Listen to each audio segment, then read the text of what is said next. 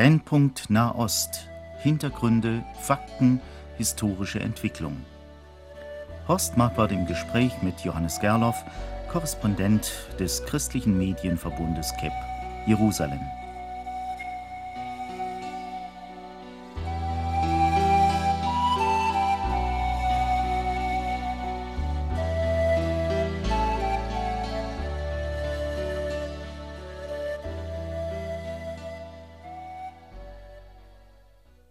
Über zwei extreme Standpunkte, verehrte Hörerinnen und Hörer, möchten wir heute nachdenken. Wir haben unsere Sendung überschrieben zwischen Jerusalem-Syndrom und Antisemitismus. Diese Überschrift haben Sie gewählt, Herr Gerloff, und hinter diesem Begriff Jerusalem-Syndrom versteckt sich ja sicherlich eine Erfahrung, so eigentlich eine Krankheit, die da beschrieben wird. Kann man krank werden an Jerusalem? Das ist eine Erfahrung, die israelische Psychiater in den vergangenen Jahren, vielleicht sogar schon Jahrzehnten gemacht haben, dass Menschen aus aller Welt nach Jerusalem kommen, dass sie eine Liebe zum jüdischen Volk, zu Zion, zu Jerusalem haben und dass sie ab einem bestimmten Punkt irgendwann ein Problem haben, das mit der Realität zusammenzubekommen. Und diese überzogene Liebe, diese auch unrealistische Liebe, die, die mit den Gegebenheiten vor Ort sich überhaupt nicht trifft, dass sie die dann nicht verarbeiten können oder aber so verarbeiten, dass sie ganz ähm, exzentrische Dinge unternehmen. Da gab es Leute in der Vergangenheit, die haben zum Beispiel das Leintuch gestohlen in der, im, im Hotelzimmer, haben sich das umgehängt, um biblisch auszusehen und sind dann auf die Straßen gegangen, haben als Elia oder als der Messias oder als irgendeine andere Figur, als der König David, angefangen zu predigen und haben versucht, dadurch die Realität ihrem Wunschbild anzupassen. Das ist natürlich tragisch, wenn einer als Tourist nach Israel geht und in der Psychiatrie landet. Das sind ja wahrscheinlich hauptsächlich Touristen. Das sind hauptsächlich Touristen, das sind, denke ich, auch hauptsächlich Christen, aber ich äh, denke auch, es waren auch schon Juden darunter, die dieses Problem hatten und die dann natürlich von den Israelis gesehen werden und auch ähm, dann behandelt werden müssen. Meistens werden sie zurückgeschickt in ihre Heimatländer. Das andere Wort Antisemitismus, das ist ja wohl weniger bei Jerusalem-Reisenden zu finden. Antisemit ist man eher aus der Ferne, mit Abstand, ohne genaue Kenntnis der Dinge. Wir haben darunter zusammengefasst jetzt alles, was judenfeindlich ist und ähm, auch das ist ja eine sehr emotionale Sache oftmals. Und wir sollten sehen, dass zwischen Jerusalem-Syndrom und Antisemitismus ein weiter, weiter Spielraum ist. Beides sind Extreme. Nicht jeder, der Israel auf eine unrealistische Weise liebt, landet deshalb in der Psychiatrie. Und nicht jeder, der hyperkritisch ist, vielleicht auch unberechtigt kritisch gegenüber dem Staat Israel oder dem jüdischen Volk, ist deshalb gleich Antisemit. Da gibt es ein weites Feld dazwischen drin. Und unser Anliegen ist einfach, dass wir auch durch dieses Gespräch jetzt dahin kommen, wie stehen wir eigentlich, wie sollen wir zum jüdischen Volk stehen. Treffen Sie denn in Jerusalem oder in anderen Teilen des Landes Menschen, die erklärterweise feindlich gesinnt sind und trotzdem dahin reisen? Es war ein Phänomen, das äh, mich vor einiger Zeit bewegt hat, weil zum Beispiel Wladimir Schirinowski vor einiger Zeit in Israel war er hat sich ja sehr antisemitisch geäußert. Auf der anderen Seite hat er wahrscheinlich jüdische Vorfahren. Also äh, das, denke ich, ist auch eine, eine Sache, die, die äh, kein Geheimnis ist, dass Antisemitismus und Philosemitismus, also Judenfeindschaft und Judenfreundschaft, an manchen Stellen sehr nahe beieinander liegen. Wir sehen das auch in der Geschichte, dass Martin Luther sich auf der einen Seite sehr judenfreundlich äußern konnte und dann hat es bei ihm nicht mit der Realität zusammengetroffen, was er sich erwünscht hat und wurde dann sehr judenfeindlich. Also von daher, ähm, auch ein Antisemit hat eine, eine, äh, ein Interesse an Israel und natürlich ist das sehr nah beieinander, weil ähm, der ganze Konflikt im Nahen Osten hat etwas mit Antisemitismus zu tun. Die Palästinenser zum Beispiel, wenn ich dort unterwegs bin, sprechen nicht von Israel oder sehr wenig von Israel, Sie sprechen sehr oft von die Juden. Und da steckt eine ganz klare antisemitische Komponente drin. Und es kommen natürlich viele Leute, die äh, vor allem die palästinensische Seite sehen. Also von daher ist das Reisen nach Israel, ist das Reisen in das Konfliktgebiet Nahost nicht auf Israel-Freunde beschränkt. Diesen furchtbaren Ausdruck kennen wir ja noch, die Älteren aus ihrer eigenen Kindheit, die anderen von den Geschichten, wenn man in Deutschland von den Juden sprach und dann alles verdammte, selbst den Arzt, der zuvor geholfen hat, oder den Rechtsanwalt, der einen durchgepaukt hat. Äh, aber jetzt zu diesem Thema, also zwischen Jerusalem-Syndrom und Antisemitismus. Da gibt es ja noch eine ganze Reihe von anderen Gemütslagen.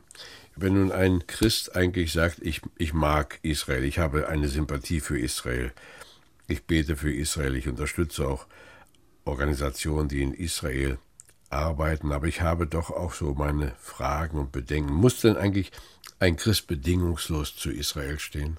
Also zunächst einmal wäre mir ganz wichtig, dass wir als Vorbedingung haben, dass wir wissen, warum wir zu Israel stehen.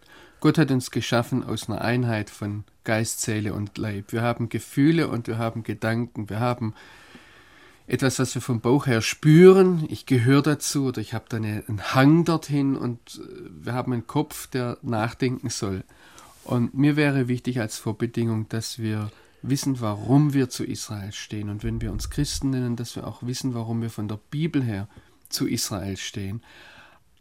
Ein zweiter Schritt ist für mich die Frage, ob ein, ein, ein Christ dann keine Kritik äußern darf an Israel. Und ich selbst bin der Auffassung, ich führe auch, wenn wir dort leben, wir haben, wir haben viele Freunde und wir haben auch Freunde, die sind ganz anderer Meinung als wir. Da gibt es durchaus kritische Gespräche und ich denke, zu einer Israel-Freundschaft und zu dem, dass man ein echter Freund des jüdischen Volkes ist, gehört auch, dass ich als Christ ein echter Freund Israels sein darf, dass ich als Christ mit meinem christlichen Hintergrund dorthin komme und dass ich natürlich da manches anders sehe als Juden und ähm, in ganz unterschiedlichen Bereichen und natürlich darf ich das auch kritisch äußern und natürlich ist es so, dass Israel wie jede Demokratie ein ganzes Spektrum von Meinungen von Menschen vertritt und da gibt es Diskussionen auch innerhalb Israels und da gehören auch Israel-Freunde dazu, die sich damit daran beteiligen. Sie haben den Ausdruck eben Israel-Freund. Was macht einen Menschen zu einem Israel-Freund? Ich denke, dass zu einer Freundschaft zwei gehören. Und ähm, ein Israel-Freund ist jemand, der eine Beziehung zu Israel hat, zu dem Israel eine Beziehung hat. Und äh, es gibt natürlich Leute, die, die lieben platonisch aus weiter Entfernung aber das würde für mich bedeuten, dass man etwas miteinander lebt, dass man etwas miteinander erlebt, ähm, dass man sich damit beschäftigt, dass man auch mal dort ist, dass man Menschen dort kennt und natürlich auch mit diesen Menschen mitleidet, sich mitfreut. Ich komme nochmal zurück auf das Thema zwischen Jerusalem-Syndrom und Antisemitismus. Es gibt ja nun sicherlich sehr wenige, die sich, wie Sie es beschrieben haben, ein im Hotel gestohlenes Betttuch überhängen und dann auf die Straße gehen, um zu predigen. Aber es gibt eine ganze Reihe von Leuten, die sich so betont israelfreundlich geben, dass ihr Reden von anderen fast als peinlich empfunden wird. Solche Israel-Idealisten bringen andere auch schon mal in Bedrängnis, indem sie eine bestimmte heilsgeschichtliche Schau vertreten und sagen, wenn du nicht das und das glaubst, wenn du nicht das und das tust, dann kannst du eigentlich kein Freund Israels sein. Wie gehen Sie damit um?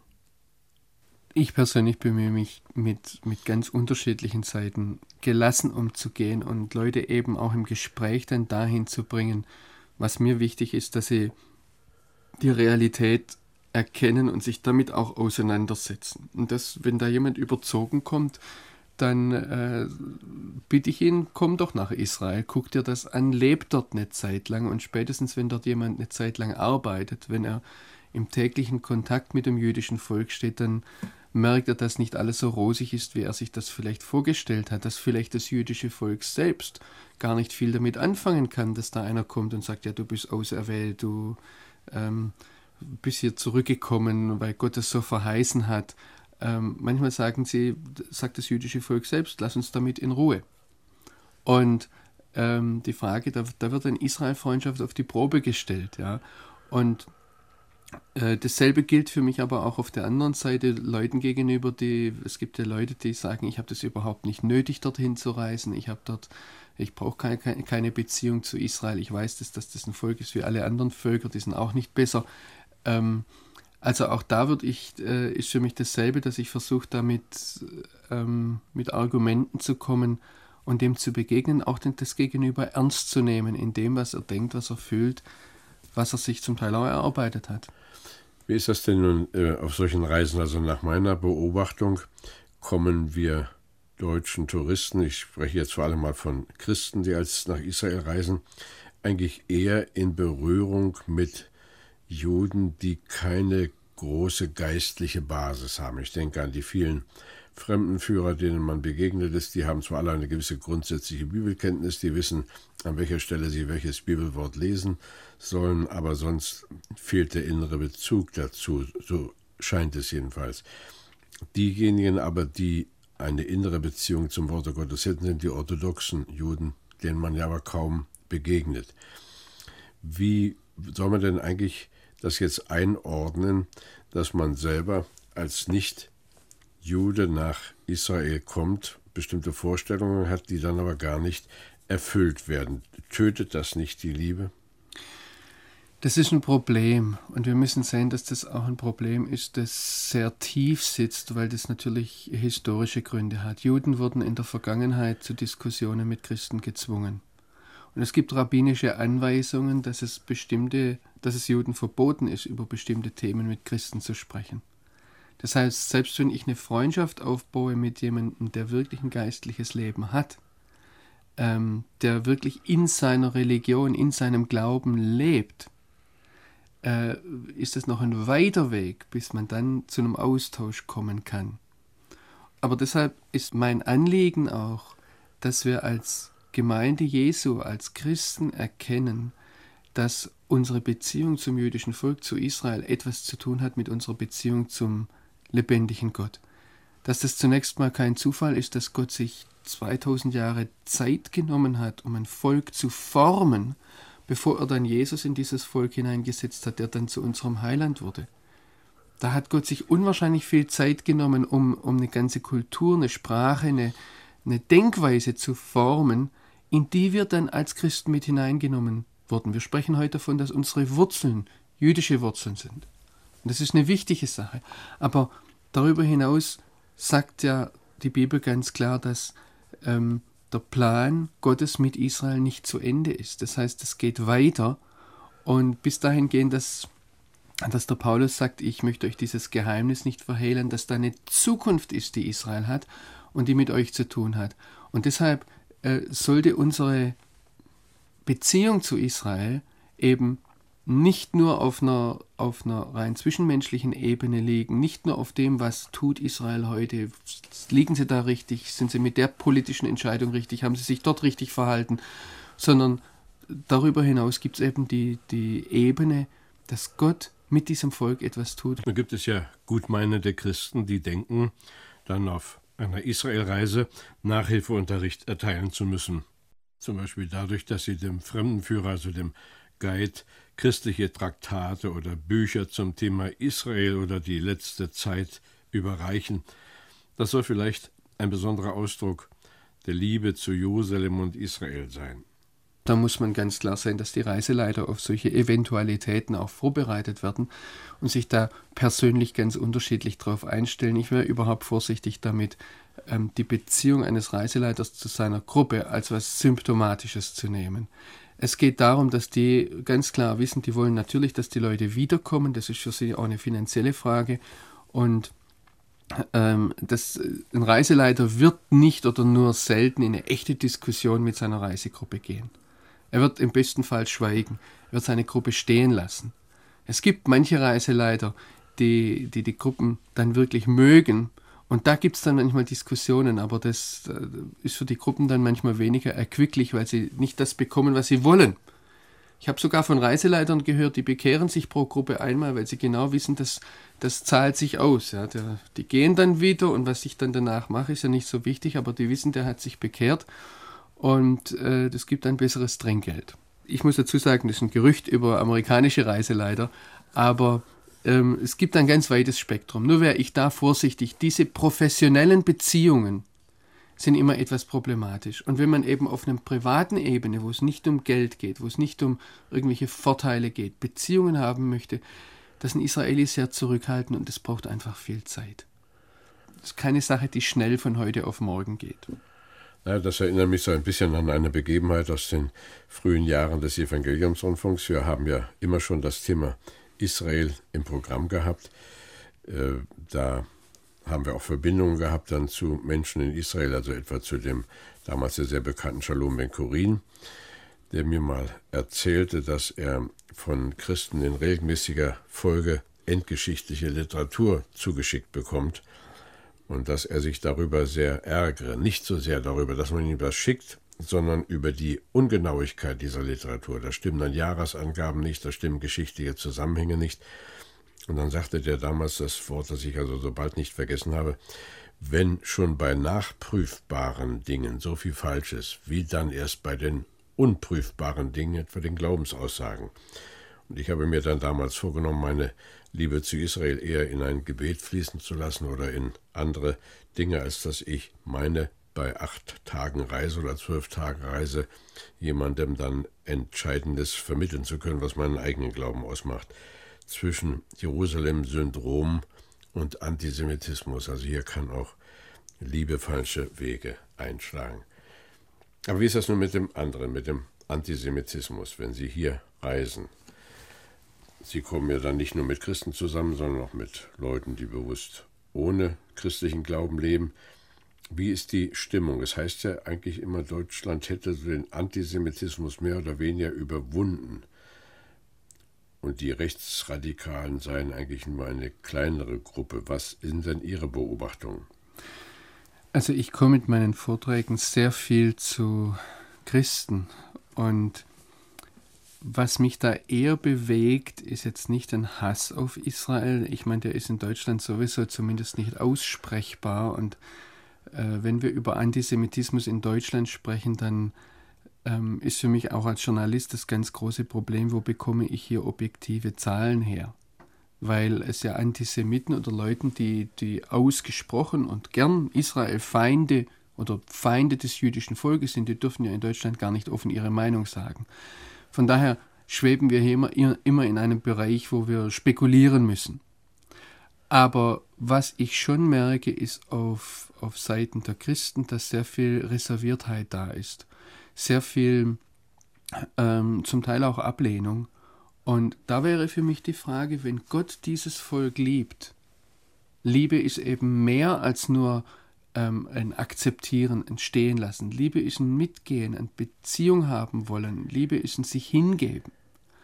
Und äh, da denke ich, da würde ich auch den Begriff Antisemitismus sehr viel weiter fassen. Das Schlimme auch bei uns als Deutschen vor 60 Jahren war ja nicht, dass das ganze deutsche Volk ein Judenhasser gewesen wäre oder eine judenhassende Einheit. Das Schlimme war die große Gleichgültigkeit. Und das Schlimme war, dass wir ähm, dass es nur so wenig Leute gab, die das begriffen hatten, was Bonhoeffer sagte, wer, wer nicht mit den Juden schreit, der darf nicht gregorianisch singen. Wer nicht, wer nicht weiß um diese jüdischen Wurzeln, der darf nicht, äh, der, darf, der, der, der kann eigentlich nicht richtig Christ sein. Oder um es anders zu sagen, wer seine Beziehung zum jüdischen Volk abbricht, der sägt eigentlich an dem Ast, auf dem er sitzt auf der Seite zum Stamm hin. Das heißt, er sägt an seinen eigenen Wurzeln. Ja, das Wort ist wieder neu aktuell im Blick auf die europäische Entwicklung. Da besteht ja auch die Gefahr, dass die geistigen Kräfte unserer Zeit den judäo-christlichen Ast absägen, auf dem wir sitzen. Aber äh, eben fiel bei Ihnen der Ausdruck richtig Christ sein. Wie, wie ist das denn nach Ihrer Beobachtung, nach Ihrer Meinung, nach Ihrer Bibelkenntnis? Was gehört eigentlich dazu, wenn man als Christ wirklich eine positive Haltung zu Israel haben will? Was, was macht diese Haltung aus? Wodurch ist sie gekennzeichnet? Also ich würde zunächst einmal von der Bibel her sagen, und da möchte ich gar nicht vorgeben, so und so muss ein Christ denken. Wir können das ja auch nicht sagen im Bereich Evangelisation. Da gibt es unterschiedliche Berufungen, da gibt es unterschiedliche ähm, Begabungen auch. Aber das Thema Evangelisation, das Thema Mission, das Thema, wie erreichen wir die Menschen mit der frohmachenden und frohen Botschaft, das ist ein Thema, was in die Gemeinde Jesu hineingehört. Das haben wir zum Glück erkannt. Und da würde ich aufgrund dessen, was ich in der Heiligen Schrift, was ich in der Bibel sehe, dass Israel da ein Thema ist, sagen, genauso gehört das Thema Israel in die Gemeinde hinein. Ohne jetzt vorwegnehmen zu wollen, so und so muss ein Christ denken. Dass überhaupt darüber gesprochen wird und dass das klar gesagt wird, das Thema Israel ist ein Thema in der Bibel, das Thema des Handelns Gottes mit diesem Volk ist ein Thema in der Bibel, deshalb sollte das ein Thema in unserer Gemeinde sein. Und ich muss da über mich selbst sagen, wir, wir leben jetzt seit über neun Jahren in Israel, auch ich bin da im Wandel, auch ich bin ein Lernender und bleibt es hoffentlich auch. Ähm, lese meine Bibel immer wieder interessiert unter der Fragestellung, Herr, was willst du damit sagen? Was tust du hier? Und das wäre wär mein Anliegen hier, dass wir als Christen das überhaupt zum Thema machen. Natürlich kommt er dann nachher dazu, dass wir, dass Gott sagt zu Israel, ich habe dich je und je geliebt. Natürlich kommt dazu, dass Gott sich diesem Volk gegenüber verpflichtet hat, dass er sich über dieses Volk definiert, dass es der Gott Israels ist, an den wir glauben und nicht eben der Gott der Kirche oder der Gott ähm, des deutschen Volkes, sondern es ist der Gott Israels. Gott hat sich über dieses Volk definiert und Gott hat eine Zukunft für dieses Volk. All das sind Dinge, die, die da hineingehören. Und natürlich müssen wir darüber sprechen, dann, wie sieht es jetzt aus? Wie sollten wir uns als Gemeinde gegenüber dem Staat Israel verhalten? Was mir viel mehr Probleme macht, noch einmal, ist es die Gleichgültigkeit? Ist es, dass es an vielen Stellen auch die Argumente, die dann dagegen gewandt sind, gegen eine Israel-Freundschaft, gegen eine überzogene Israel-Freundschaft, oft dazu dienen sollen, eben zu sagen, hör zu, lass mich mit diesem Thema in Ruhe und ähm, da gibt es so viele überzogene Leute, deshalb muss mich das gar nicht bewegen. Dann gibt es ja auch ein Engagement unter Nichtchristen für Israel. Aber wenn ich Ihnen eben zuhörte, könnte man zu der Schlussfolgerung kommen, richtiges Verständnis Israels ohne Bibel gar nicht möglich. Aber was sagen wir solchen Menschen, die eben gar keine Beziehung zum Christentum haben und doch sich positiv einstellen wollen zu Israel? Haben die überhaupt eine Basis? Wie ist das denn? Denke, dass es da auch ein weites Spektrum gibt. Da gibt es natürlich Leute, die wollen irgendwo äh, mit dieser Schuld fertig werden, die unser Volk auf sich geladen hat. Und nicht nur unser Volk, sondern das christliche Abendland überhaupt. Ähm, dann gibt es natürlich Leute, die sind angezogen, fasziniert von dem Phänomen Judentum. Und da gibt es sehr viel Faszinierendes. Oder es gibt Leute, die haben vielleicht gemerkt, dass aber auch schon die Bibel sagt, dass derjenige, der Israel segnet, gesegnet ist. Und ähm, ich würde da auf den Einzelnen zuhören, erstmal den Einzelnen kennenlernen, bevor ich da was sagen möchte, wie das jetzt einzuordnen ist. Ich bin Ihnen dankbar für dieses Wort. Äh, nicht, dass wir jemanden, der nun ohne Verbindung zu Christus lebt und seine Liebe zu Israel hat, dass man den aburteilt und sagt, du kannst eigentlich gar nicht lieben, du weißt ja nicht, worum es im Einzelnen geht. Ist aber noch eine andere Frage dahinter. Es gibt ja im Christentum eine weit verbreitete Richtung, die sagt, Israel ist eben abgelöst. Israel nach dem Fleisch. Es geht also Gott nur um das Israel nach dem Geist. Das ist die neutestamentliche Gemeinde. Und da spielen die Juden sowieso keine Rolle mehr. Also diese Leute würde ich gerne zu einer theologischen Diskussion herausfordern. Und das ist eines der Anliegen, warum ich mir wünsche, dass das Thema Israel zum Thema in unseren Gemeinden wird dass wir das nicht nur irgendwo ganz tief drin fühlen oder meinen oder glauben, sondern dass wir fragen, stimmt das überhaupt? Und der Apostel Paulus sagt im Römerbrief im Kapitel 11 ganz klar, dass wir in die Wurzel Israel, in den Ölbaum Israel hineingepfropft sind als unnatürliche Zweige. Nicht, dass der Ölbaum ausgerissen wurde und es wurde ein neuer Ölbaum eingepflanzt. Und diejenigen, die von einem geistlichen Israel sprechen, die bestreiten, dass das Israel nach dem Fleisch weiter eine Bedeutung haben, ich denke, die haben hier an diesem Punkt schon noch eine ganze Reihe ähm, von biblischem Zeugnis her, eine ganze Reihe ähm, Bedarf, um das nachzuweisen. Das ist einer der Bereiche, wo ich mir das Gespräch über das Thema Israel in unseren Gemeinden wünsche. Vielleicht dient auch diese Sendung dazu, den einen oder anderen anzuregen, ein solches Gespräch in seiner Gemeinde zu empfehlen oder gar einzuleiten. Abschließend, Herr Gerloff, Sie kommen ja auf Ihren Reisen in Deutschland, aber auch in der Begegnung mit Reisenden in Israel immer wieder mit Menschen aus unserem Kulturkreis zusammen, die Wert darauf legen, nicht als Christen angesehen zu werden. Wie sieht es denn bei solchen mit dem Wohlwollen gegenüber Israel oder dem Antisemitismus aus? Also Antisemitismus gibt es auch unter Ungläubigen, vielleicht sogar mehr als unter Gläubigen, das weiß ich nicht. Aber es gibt natürlich ganz gute Gründe auch für Leute, die keine Beziehung zur Bibel haben, pro-israelisch zu sein. Ich denke da nur an den Faktor, dass Israel heute de facto die einzige Demokratie im Nahen Osten ist, dass Israel einen Kampf führt, einen Krieg führt. Vor einiger Zeit hat ein Terrorexperte in Deutschland gesagt, wenn es Israel nicht gäbe, wenn es den Krieg gegen den extremen Islamismus in Israel nicht gäbe, dann hätten wir diesen Kampf hier in Deutschland. Und äh, das ist ein ganz anderer Themenbereich, dass das jüdische Volk hier an einer Front steht, die äh, einer ganz direkten Front, aber wir sehen das zum Beispiel bei Osama bin Laden, der seine, seine Gegner als die Kreuzfahrer und die Juden beschreibt. Und ich, auch wenn wir das nicht gut finden, würde ich doch sagen, wir müssen doch diese Leute ernst nehmen. Und dann gibt es natürlich auch den Bereich, dass es Leute gibt, die durch die Beschäftigung mit dem Thema Israel, durch ein emotionales sich hingezogen fühlen, dadurch dem lebendigen Gott begegnet sind. Und äh, das sind nicht wenige Fälle.